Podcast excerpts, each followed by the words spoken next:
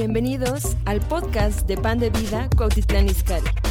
Un espacio donde compartimos los mensajes de casa contigo.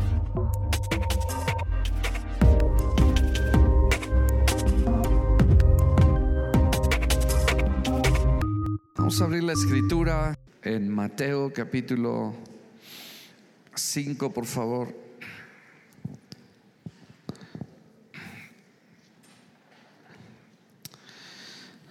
Vamos a estar compartiendo eh, una serie de mensajes basados en el Sermón del Monte. Creo que es una de las enseñanzas más poderosas que Jesús dio en su ministerio terrenal. Y creo que es importante que en la semana cada uno de nosotros eh, podamos eh, meditar y, leer. Son tres capítulos del Sermón del Monte. Eh, esto es algo muy largo, ¿verdad? Para compartirlo en una o dos veces o tres. Pero creo que hay algo poderoso en este mensaje que Jesús dio y antes de comenzar en Mateo capítulo 5, porque quiero que entendamos algo que está en las escrituras, al terminar Jesús el sermón del monte, en el capítulo 7, en el verso 24 y 25, imagínense, este sermón consta de tres capítulos, tiene más o menos unos 111 versículos. Y el sermón del monte, escuchen esto, el sermón del monte abarca más o menos unos 36 temas que Jesús predicó. Pero quiero que sepan que Jesús, ¿cómo termina el sermón del monte? Y dice la escritura ahí en Mateo capítulo 7, 24, 25. Ok, ya Jesús habló de estos 111 versículos.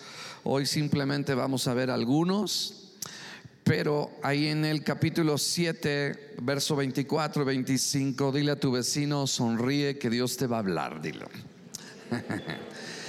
Jesús lo preparó este sermón para ti. Dile, aunque no estás en el monte, estés en el auditorio de pan de vida. Gloria a Dios.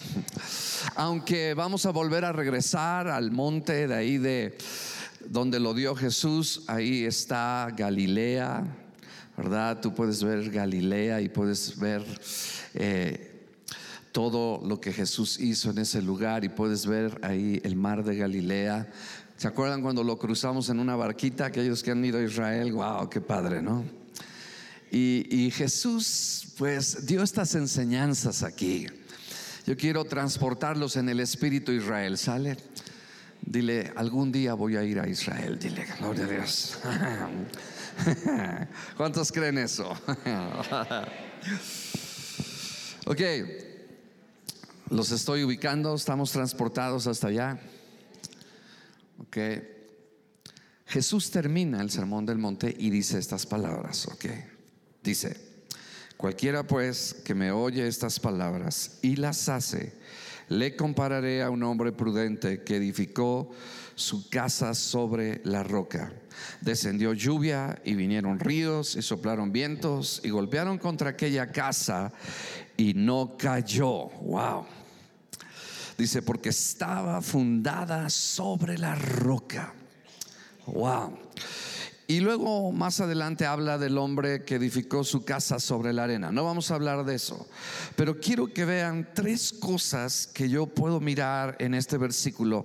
Si nosotros abrazamos y tomamos y hacemos por obra, escuchen esto, los principios que Jesucristo enseñó en el Sermón del Monte nos da una promesa. Ahora, la Biblia dice en el Sermón del Monte, en esta parte donde Jesús termina hablándolo, nos dice, ¿verdad?, que los justos y los injustos todos eh, padecemos pruebas, todos vamos a padecer, ¿verdad? Ríos, vientos, lluvia, pero aquellos que estamos en el Señor y hacemos la palabra de Dios y la llevamos a cabo, tenemos una promesa que nuestra casa, que tu persona, tu vida, tu familia, tu iglesia, estamos aquí, no va a caer, va a permanecer, gloria a Dios. Y eso es lo que el Señor quiere que nosotros hagamos. No que te, ¿verdad? Simplemente te levantes en una emoción y no oigas el mensaje, porque podemos llenarnos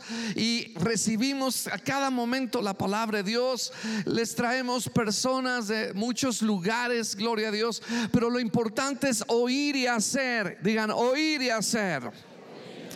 No los oigo. Digan, oír y hacer. Y yo creo que cada vez que cada uno de nosotros oímos una prédica, una plática, tenemos que tener nuestro cuaderno y algo que el Señor eh, trajo a nuestro corazón o resaltó algo en nuestro corazón de alguna situación particular en tu vida donde tú puedes aplicar esos principios, pues ponerlos por obra, porque si no se ponen por obra, nunca vas a ver los resultados. Pero aquí habla de los resultados, digan resultados de aquellos que pusieron en práctica el sermón del monte. Y Jesús dice esto. Descendió lluvia y vinieron ríos y soplaron vientos y golpearon contra aquella casa y no cayó. Wow. Gloria a Dios.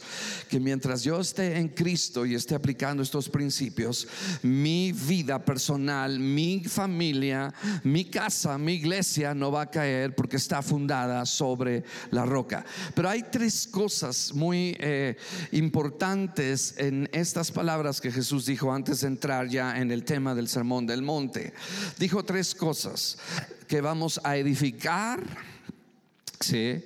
Vamos a edificar, número dos, vamos a resistir, o sea, vamos a edificar a través de los principios de Dios y estamos edificando cada día que pasa aquellos que amamos al Señor y oímos su palabra y eh, tratamos de poner en obra la palabra de Dios, estamos edificando y cuando vienen las pruebas y vienen los ríos, podemos resistir, digan, yo puedo resistir. Dile a tu vecino, yo puedo resistir. Dile, yo puedo resistir. Mm. Y lo último, podemos permanecer. Podemos permanecer. Porque Jesús habla de estas tres cosas, edificar, resistir y permanecer. Algunos simplemente eh, se emocionan un poco en la vida cristiana y simplemente andan jugando al cristiano, se congregan, pero no hacen nada con respecto a lo que Jesús dice y pues la verdad viven una vida doble, pero gloria al Señor. Y luego eh, sus vidas realmente pues vienen las tormentas y después se enojan con el Señor porque dicen, ¿por qué me pasó esto? Pues es que yo te dije que iba a venir la lluvia, yo te dije que iba a venir el río, pero tú no hiciste aquello que yo te dije que tú hicieras. Dile a tu vecino, mi casa no caerá. ok. Entonces, quiero que les quede muy claro es muy bonita esta promesa, es muy padre esta palabra de Mateo 7, 24 y 25. Pero Jesús está diciendo, quiero que les quede en su corazón, Jesús está diciendo esta promesa para aquellos que aplican los principios del sermón del monte. ¿Ya? ¿Hasta aquí? ¿Sí? Ok. Vamos a Mateo capítulo 5.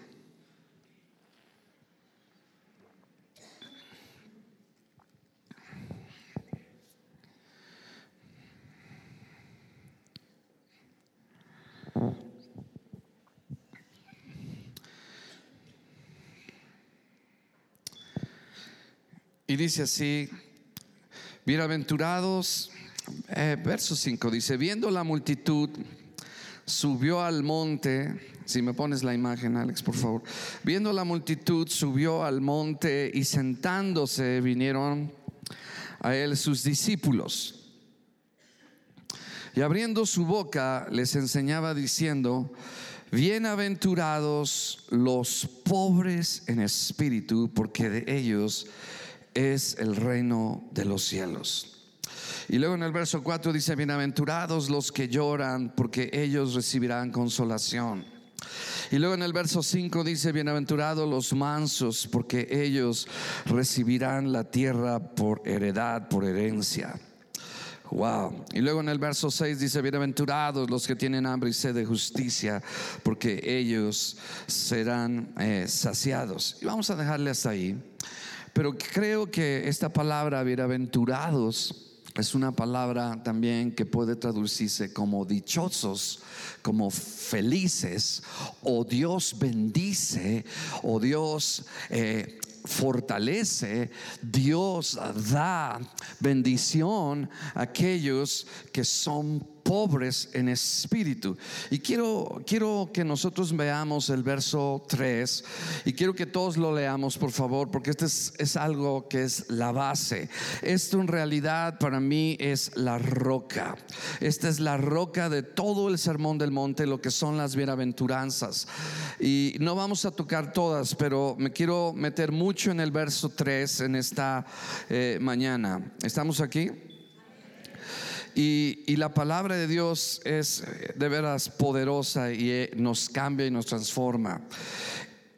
Y dice aquí, bienaventurados los pobres en espíritu, porque de ellos es el reino de los cielos. Y cuando uno medita en estas palabras, uno se da cuenta ¿Qué es lo que Jesús estaba tratando de decirnos? ¿Qué es lo que Jesús quiere comunicarnos en nuestras vidas? Y Jesús habla de la pobreza espiritual. Sí, aquí Jesús no dijo, ¿verdad? ¿Verdad? Bienaventurados los ricos en la carne, ¿no? No, aleluya. Sino habló de una riqueza, ¿verdad? que está basada en que tú reconozcas tu necesidad y cuando tú reconoces tu necesidad, eso te lleva a llevar a una riqueza espiritual. Cuando tú reconoces tu necesidad de Dios, escuchen esto, hoy en día muchas veces cuando miramos nuestras vidas nos damos cuenta que estamos carentes de Dios. O sea, estamos carentes de Dios porque no vemos, escuchen esto, cuando estamos carentes de Dios, no vemos que el reino de los cielos se manifiesta en nuestras vidas. Repito, cuando estamos carentes de Dios, cuando no vemos, ¿verdad?, la manifestación de su reino en nuestras vidas. Ahora, cuando nosotros pensamos en este versículo, quizás siempre pensamos en el hecho que el Señor, ¿verdad?, eh, le va a dar el reino de los cielos ya cuando las personas se mueran, el cielo, etcétera. Y pensamos siempre en el futuro, en la eternidad. No, no, no, pero no está hablando de eso.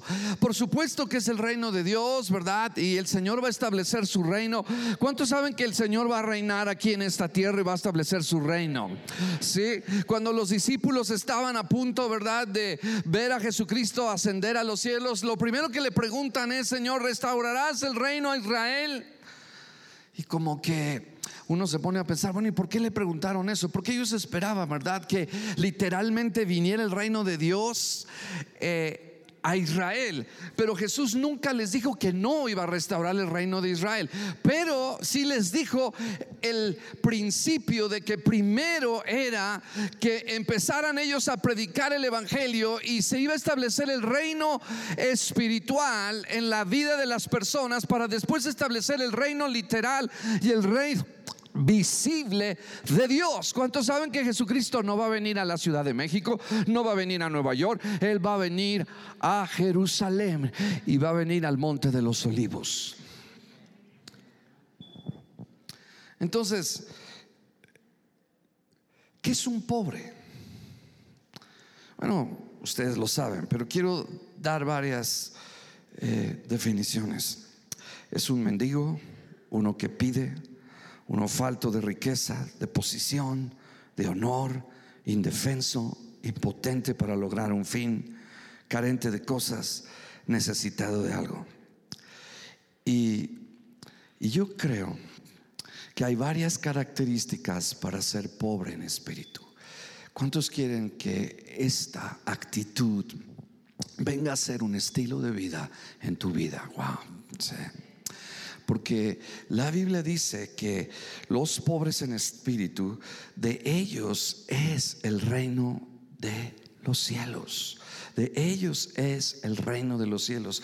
Y repito, y quiero que nos quede muy claro, no estamos hablando de la eternidad, no estamos hablando del reino literal que se va a establecer aquí en la tierra, estamos hablando de que si tú tienes esta actitud aquí y ahora, tú vas a manifestar y vas a tener el reino de Dios en tu vida, en tu vida. ¿Cuántos quieren el reino de Dios en sus vidas? ¿Ok? Entonces hay hay varias características, solamente voy a hablar de tres. La primera, para ser una persona, ¿verdad?, que es pobre en espíritu, es una persona que tiene una actitud de reconocer su necesidad de Dios. ¿Sí? En otras palabras, el, el pobre en espíritu busca, persigue, desea las cosas de Dios. Wow. Es aquel que anhela las cosas que vienen del Espíritu de Dios. Wow. Y es alguien que tiene hambre de la presencia de Dios. No es alguien que está conforme. ¿Sabe por qué a veces eh, no somos pobres en espíritu? Porque somos ricos en la carne. Somos ricos solamente en buscar nuestras propias necesidades y olvidarnos de lo verdadero, de lo legítimo, de lo que tiene más valor y trascendencia nuestras vidas. O sea, nos ocupamos en comer y beber y estamos satisfechos. O sea, estamos ricos, pero estamos ricos solamente mirando, ¿verdad? Las necesidades naturales y físicas. Y Jesús está diciendo, no, no, no, no, ese no es el orden. Si ustedes se vuelven personas con una necesidad profunda de Dios y hacen a un lado que son necesidades reales y son necesidades legítimas, pero no son las prioritarias.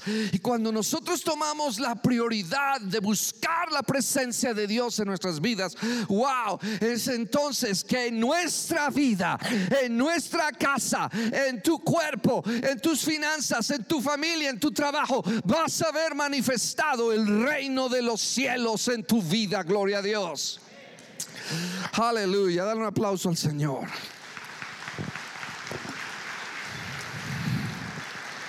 Wow.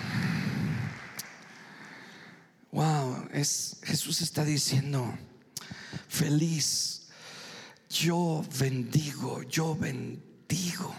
Wow. Cuando tú tienes esa actitud de ser un menesteroso, de ser un desesperado, repito, de ser un desesperado por su espíritu y su presencia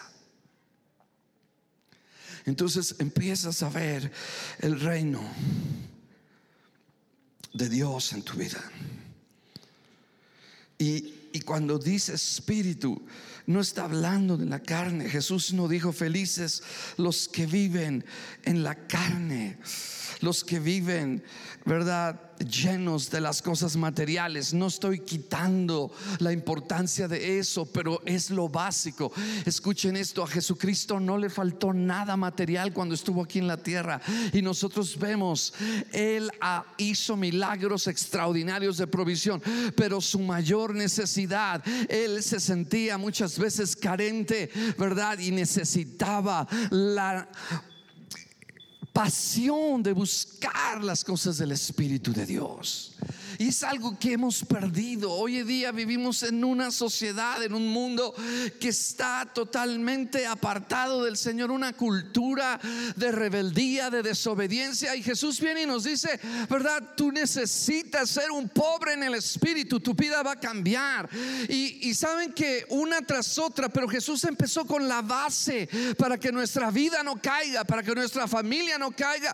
Y cuando vengan los vientos y los ríos, nuestra casa no caiga. Pero tienes que tener esta actitud, tienes que tener este estilo de vida de ser un pobre, un menesteroso, un desesperado, alguien que dice, quiero más de ti, Señor, me falta de ti. O sea, en otras palabras, cuando yo veo verdad que no estoy teniendo una buena relación con mi esposa, estoy gritando, estoy enojado, estoy con rencor, con resentimiento. Eso es lo que deberíamos de cambiar esa actitud y decir, bueno, yo estoy rico en odio, estoy rico en amargura, estoy rico en falta de perdón. Necesito hacer a un lado eso y venir al Señor y volverme un pobre y un menesteroso y decirle, Señor, necesito de ti.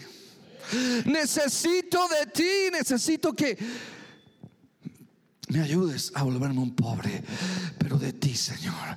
O sea, tener ese deseo intenso de Él. Y entonces eh, tú puedes ver el reino de Dios en, en tu vida, en mi vida. Wow. Dios, Dios nos ha llamado a ser personas que traen el reino de Dios a esta tierra. Pero la calidad está en la pobreza en espíritu para hacer eso. Wow. En otras palabras, lo que Jesús está diciendo es, bienaventurados los pobres en espíritu. O sea, cambiar nuestra visión de las cosas que tienen verdadero valor. Las cosas de este mundo pasan, no permanecen, pero las cosas de Dios son eternas y aún las cosas de Él son siempre prevalecerán. Wow, las cosas del Espíritu, ¿cuántos saben que son eternas? Eh, muchas veces, mis amados, tenemos que reconocer que muchas veces somos pobres en Dios. Dios no nos quiere pobres en Dios, nos quiere ricos en Dios. Pero si no le anhelamos, si no le buscamos, si no estamos persiguiendo su presencia, ¿verdad? Si yo no puedo abstenerme de dejar de comer un día para buscar su presencia, eh, eh, es, soy rico en vivir mi propia vida, soy rico, soy e, ególatra, soy egoísta. Y Jesús está diciendo, no, no, no, no, no, espérate, deja tu riqueza y vuélvete a mí, sé un pobre, soy menesteroso ¿Qué es lo que hace un pobre? Los, vemos, todo el tiempo están pidiendo, siempre están padeciendo. Y saben una cosa, muchas veces Dios trae a nuestras vidas una insatisfacción de que necesitamos, que estamos ahí con una insatisfacción en nuestro corazón y Dios lo está provocando y Dios lo está mandando en tu vida para que te vuelvas un pobre en espíritu. Aleluya.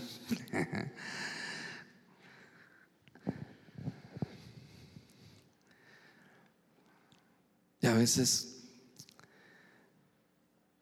dejamos que esa riqueza carnal, y aquí, así la quiero poner, ¿sale?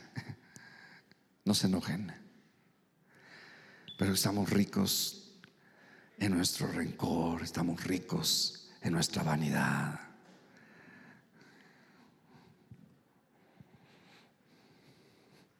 Dile a tu vecino, a mí no me están hablando.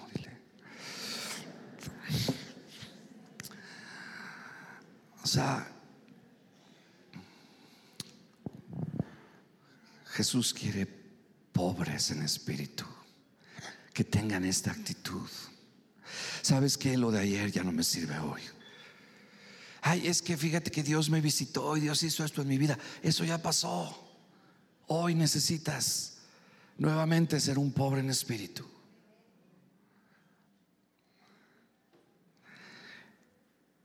Y tenemos que reconocer que tenemos que dejar nuestra riqueza. Y a veces no lo miramos así, pero a veces el odio puede ser tu riqueza, el rencor puede ser tu riqueza. Y Dios quiere que dejes eso para que entonces cambies tu visión y tu perspectiva de las cosas y entonces mires al Señor. O sea, Jesús está diciendo, el que ama las cosas de este mundo no es pobre en espíritu.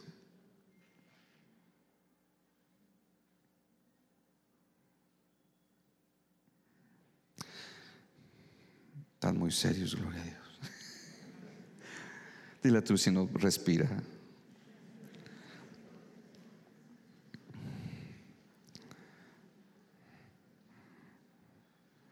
Y Él sabe que necesitamos de Él. Y muchas veces nos sentimos satisfechos con las cosas de este mundo. Y saben, cuando nos sentimos satisfechos con las cosas de este mundo, no buscamos las cosas del Espíritu. Y yo declaro, yo declaro en esta mañana que tú te vas a volver, wow, un desesperado por Dios, un hambriento por las cosas de Dios. Porque cuando eso viene a tu vida, el reino de los cielos se manifiesta visiblemente. Saben, eh, en alguna manera el reino de Dios espiritual ha llegado a nuestras vidas. No estamos viendo el reino eh, literal, visible, pero sí estamos viendo el reino invisible y el reino espiritual. Cuando venimos a Jesucristo, eh, nuestra vida empezó a cambiar y dejamos vicios y dejamos adulterio y dejamos el robo y dejamos las cosas que a Dios no le agravan porque se empezó a establecer el reino de Dios en nuestras vidas. Están aquí. El reino de Dios empezó a operar en nuestras vidas. Y se acuerdan cuando tú recibiste a Jesús en tu corazón, aleluya, estabas en todas las reuniones, estabas apasionado, apasionada, wow, le predicabas hasta, wow a las piedras. Nadie se te iba. Si me explico, pero ¿por qué? Porque ahora estamos tan llenos de otras cosas y no estamos reconociendo que nuestra necesidad legítima de Dios es en el día a día para ver el reino de Dios. ¿Sí? Entonces yo, yo lo que te puedo decir cuando Jesús dice esto es, no pierdas tu desesperación por Dios, reconoce tu necesidad. Eso es lo primero, reconocer. En otras palabras, Señor, yo anhelo tu presencia. Yo no voy a tomar una decisión simplemente por tomarla en lo que yo quiero y yo siento, sino que dice tu palabra, qué dices tú, Señor.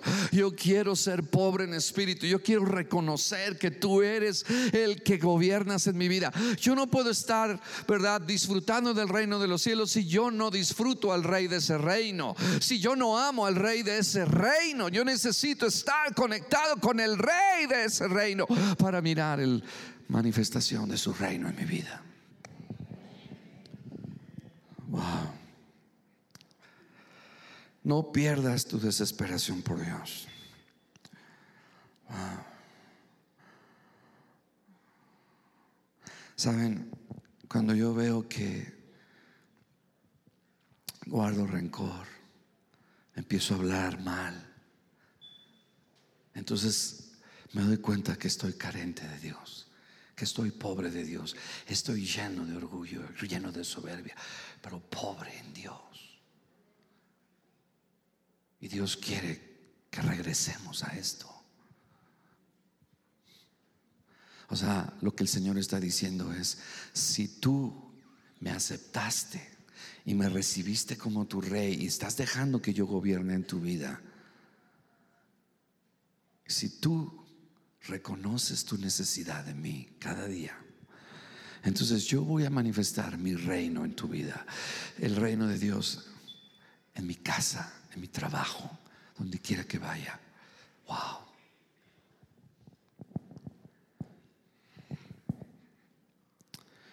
Amén.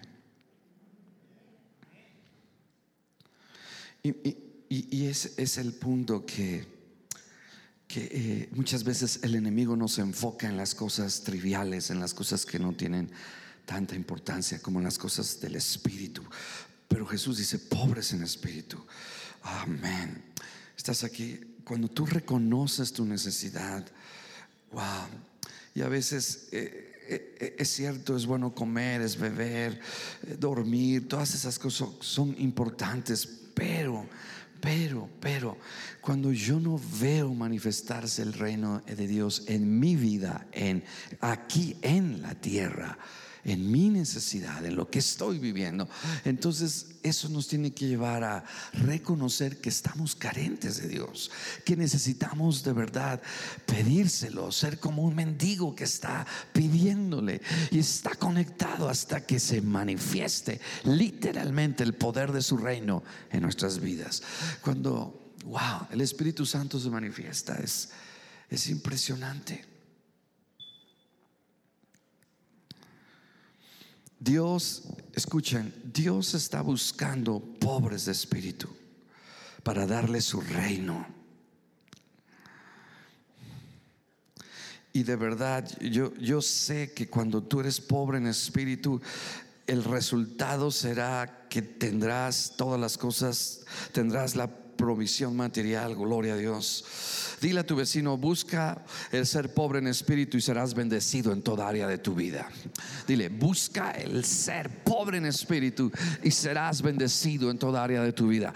De verdad se los digo, es una palabra poderosa la que Jesús es el cimiento, es la base.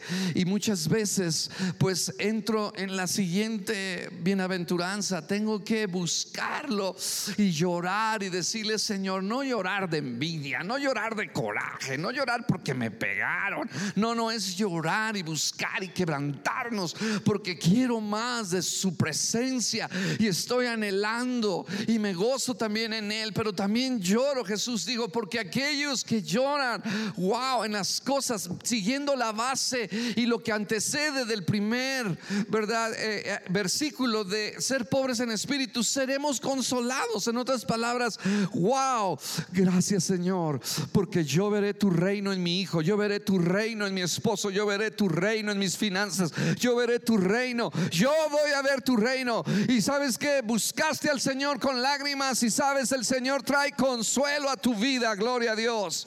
Trae consuelo y el consuelo es la respuesta. El consuelo es ver el poder de Dios en tu vida, el poder manifestado de Dios. Wow. Wow.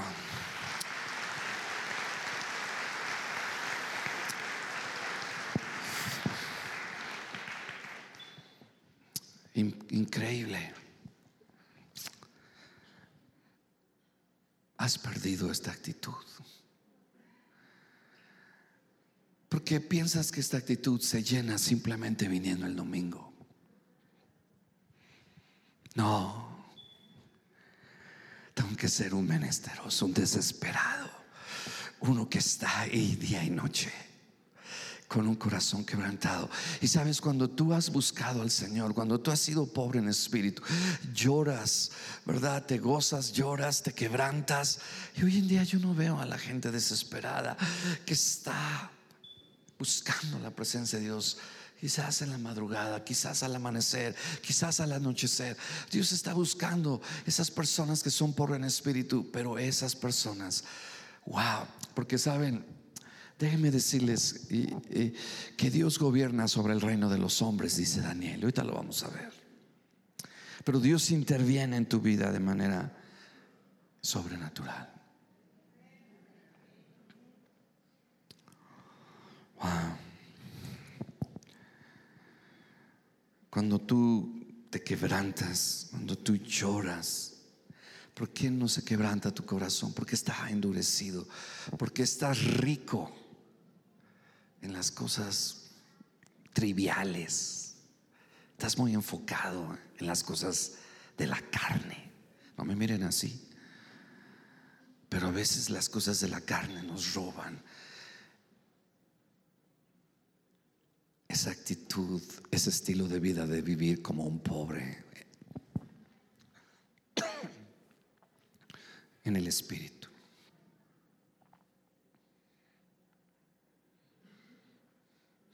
Aquí vemos toda esta gente, tenían trabajos, tenían cosas que hacer, sin embargo estaban desesperados no les importaba. Eh, eh, eh, eran personas que seguían a Jesucristo. De hecho, Jesús en alguna ocasión, y ustedes saben la historia, Jesús dijo, ya están con nosotros varios días, están en ayunas. O sea, no les importó dejar de comer. No, no, yo, yo, yo tengo que regresarme a comer, ya, ya lo iré otro día. No, era gente desesperada, era gente pobre en espíritu. Por eso los alabó a esta multitud, porque tenían una actitud y una desesperación por Dios. Y así es que Dios quiere que seamos gente desesperada por Él, que no perdamos nuestra pasión por Él.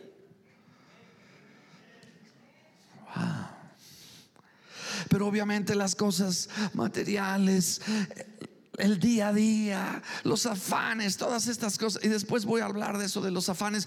Pero, wow, cuando llegas y dices, Señor, yo estoy carente de tu poder, yo estoy carente de ver tu mano en mi vida, de ver tu mano, es porque estás lleno de otras cosas y no.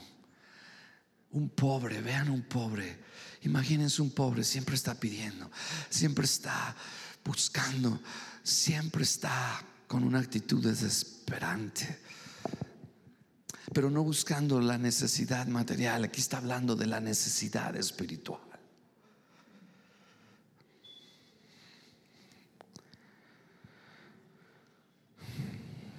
Y cuando yo meditaba en esto, como que el Señor me susurró y me dijo, es que ustedes muchas veces son ricos en orgullo, en soberbia, en odio, en incredulidad, en desánimo. Y a veces no queremos dejarlo carnal.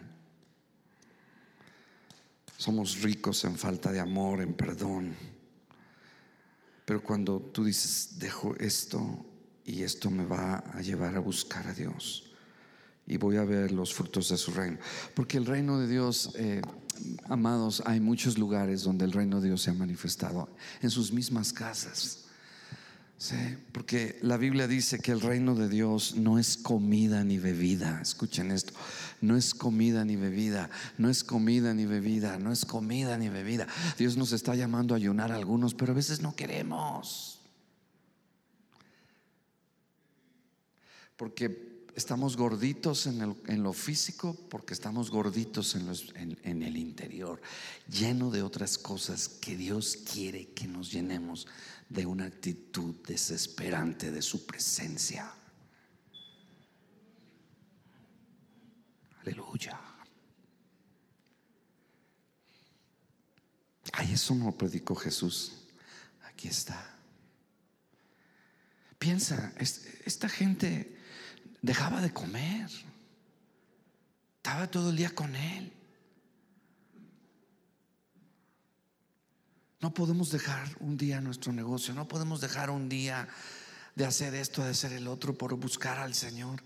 Mis amados, pero estas cosas son las que nos van a dar la fortaleza para poder resistir cuando vengan los ríos, los, la lluvia, los vientos. Y nuestra casa no va a caer, va a permanecer. Porque hay en nosotros esta actitud en el corazón.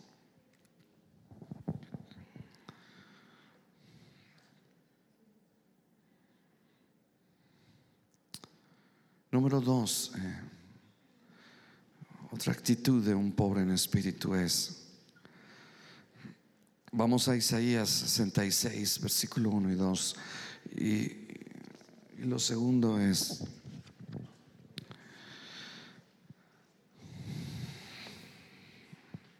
obedece la palabra de Dios y no le da lugar a la carne. Fíjense, Isaías 61, 1 dice, escuchen esto.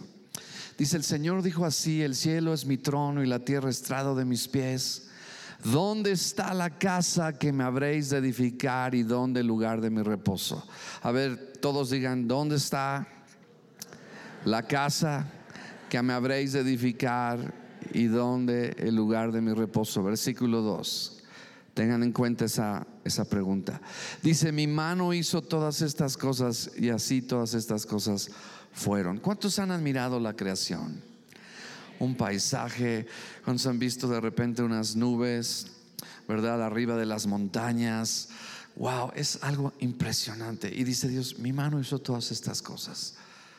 Y dice, y así todas estas cosas fueron, dice el Señor, pero miraré, fíjense, pero miraré aquel que es pobre y humilde de espíritu y que tiembla a mi palabra.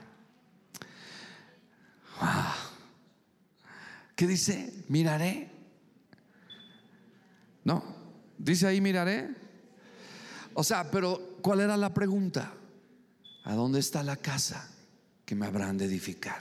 Y Dios está diciendo, yo quiero hacer de tu vida, de tu templo, de tu cuerpo, mi casa, donde yo habite en ti. Wow. Estás aquí, dice, dice el Señor, pero miraré. Fíjense la pregunta en el verso 1. Gracias. ¿Dónde está la casa que me habréis de edificar? ¿Y dónde el lugar de mi Dios quiere hacer de tu vida tu casa. No dice el auditorio, dice, es tu vida. ¿Y qué quiere el Señor? Más adelante dice, pero miraré aquel que es pobre, otra vez, otra vez, y humilde de espíritu. Wow. Aquí nos añade algo, no solamente pobre en espíritu, sino humilde de espíritu. Y la humildad, como dijo Jesús, bienaventurados los mansos, porque ellos heredarán la tierra. Los humildes son aquellos, los pobres en espíritu y humildes son aquellos que tiemblan a su palabra. En otras palabras, la segunda actitud son aquellos que obedecen la palabra de Dios. La palabra de qué? De Dios. Hemos sustituido el temblar a su palabra con el... Y, déjenme decirles esto, hoy en día yo estoy eh, eh, viendo algo que está pasando en general en la iglesia, en todo lugar. Estamos sustituyendo el temblar a su palabra con el cuando sienta y cuando quiera. Hay muchas personas que dicen, bueno, yo amo a mi esposa como yo siento y como yo quiero. O yo, yo doy eh, mi ofrenda cuando siento y cuando quiero. Yo eh, siento congregarme en mi casa y pues ya no congregarme en, la iglesia. Y empezamos a sustituir el siento y el yo quiero a nuestro antojo y a nuestra manera. Y siempre nos cubrimos con un manto de espiritualidad. Somos pero bien expertos para cubrir y justificar ciertas acciones con un manto de espiritualidad. Aleluya. Ay, no siento orar. Ay, eso tiene que salir del corazón. ¿Sabes qué? Del corazón es tu carne que no te deja. ¿Eh? ¿Están aquí?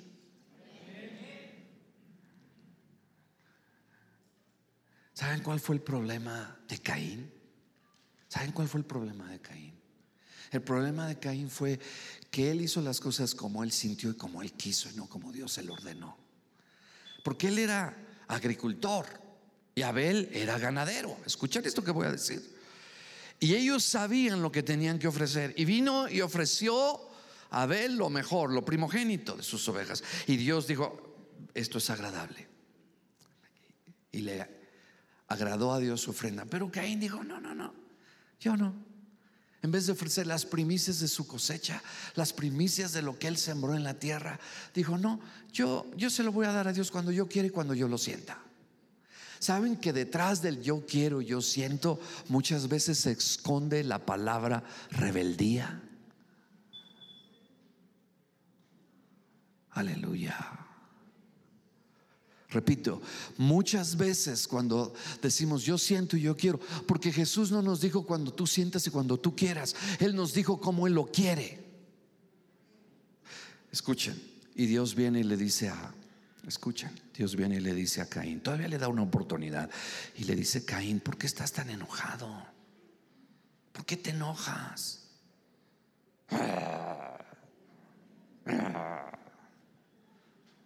Pues es que no recibiste mi ofrenda. Y le dice Dios, si bien hicieres, repito, si bien hicieres, no serás enaltecido.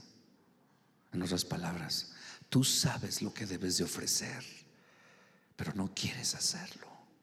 Tú quieres hacer lo que tú sientes y lo que tú quieres. Y le dice Dios, si bien hicieres, no serás enaltecido. El pecado está a la puerta. En otras palabras, desobedecemos y el pecado entra. Y saben que ese día Eva perdió a sus dos hijos. Y Caín anduvo errante. ¿Por qué? Porque no es lo que siente y lo que yo quiero, es lo que Dios dice. ¿Cómo les puedo explicar? Si yo digo, yo siento eh, amar a mi esposa como yo quiero y como yo siento. ¿Y qué es lo que Dios dice? Ama a tu esposa como Cristo amó a la iglesia. Y dice la esposa, no, yo amo a mi esposo cuando yo sienta y cuando yo quiera. Y Dios dice, someteos a, vuestros maridos y respétenlos. ¿Sí me explico? No es el sentir y el querer como tú quieres. O sea, el problema, escuchen esto, que tomamos decisiones basadas en nuestro sentir sin filtrarlas a través de la palabra de Dios y cometemos errores y decisiones equivocadas.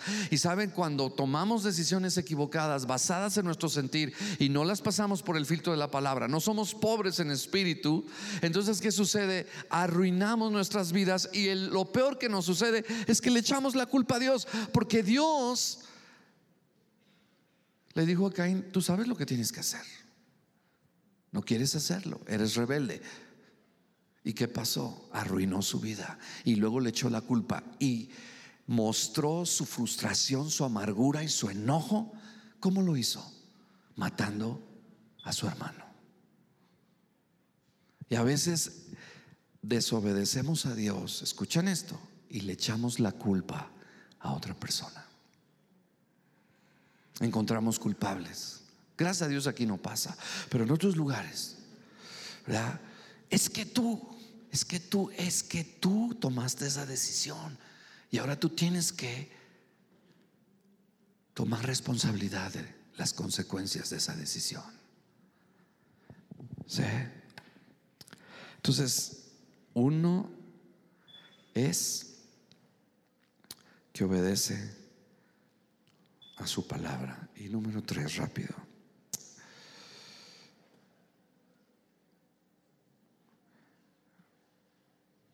Tendrá el reino de Dios en su vida. Y saben, no solamente vas a disfrutar del reino de Dios, sino vas a llevar su reino a otras personas. Y vas a ver el reino manifestado. Wow, es, es, es hermoso cuando hay una familia que es pobre en espíritu, cómo se aman, cómo se llevan. La presencia de Dios está en esa casa. Ese es el reino de Dios, mis amados. El reino de Dios es cuando abunda el amor, cuando abunda el perdón, cuando abunda la provisión. Todas las cosas buenas, wow, están ahí, palpables, están visibles, porque tú has sido una persona con una actitud de pobre en espíritu, que reconoces tu necesidad, que obedeces la palabra de Dios. Y saben, Dios manifiesta su reino en tu vida, en esta tierra, y en medio de las tinieblas, en medio de las más densas tinieblas, Dios siempre se manifiesta y Él le da su reino y los frutos de su reino a aquellos que son pobres en espíritu. Dios dijo en su palabra en Daniel 4:17, a mí me gusta este versículo para demostrarles que de verdad eh, no importa lo que tú estés pasando, no importa la prueba que esté viniendo, si tú hoy en este día tomas la actitud de ser un pobre y un desesperado por Dios, Dios va a manifestar su reino. Porque dice aquí en el, en el verso 17, eh, dice, nomás quiero leer, dice, que conozcan los vivientes que el Altísimo gobierna, están aquí, gobierna, digan gobierna, el reino de los hombres. Y que a quien Él quiere lo da y constituye sobre Él al más bajo de los hombres. O sea, en otras palabras, Dios puede intervenir en tu situación.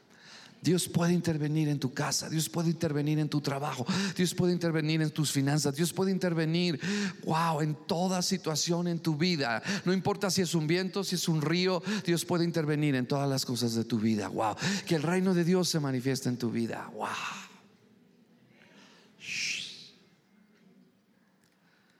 Amén. Y sobre todo cuando eres un pobre en espíritu, tienes autoridad espiritual. Tienes autoridad espiritual para echar fuera a los demonios con las fuerzas contra las fuerzas del mal. Ahora, ¿qué es su reino? Y termino. Su reino es paz, es gozo, es provisión, es sanidad, es satisfacción. ¿Cuántos quieren manifestar el reino de Dios en su, en su vida y en su casa, en su iglesia? Wow, vamos a ponernos de pie.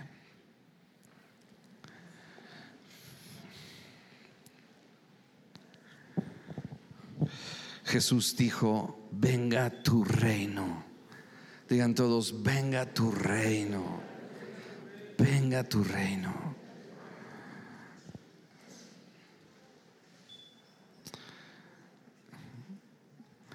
¿Cuántos, ¿Cuántos saben que hay situaciones que estamos pasando en nuestras vidas donde necesitamos la intervención del reino de Dios?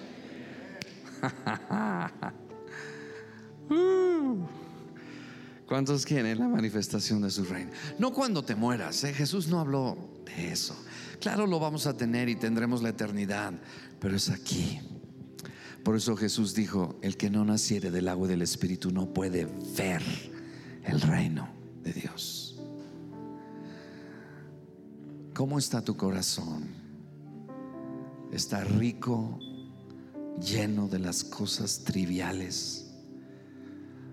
o eres un desesperado y eres un pobre en espíritu.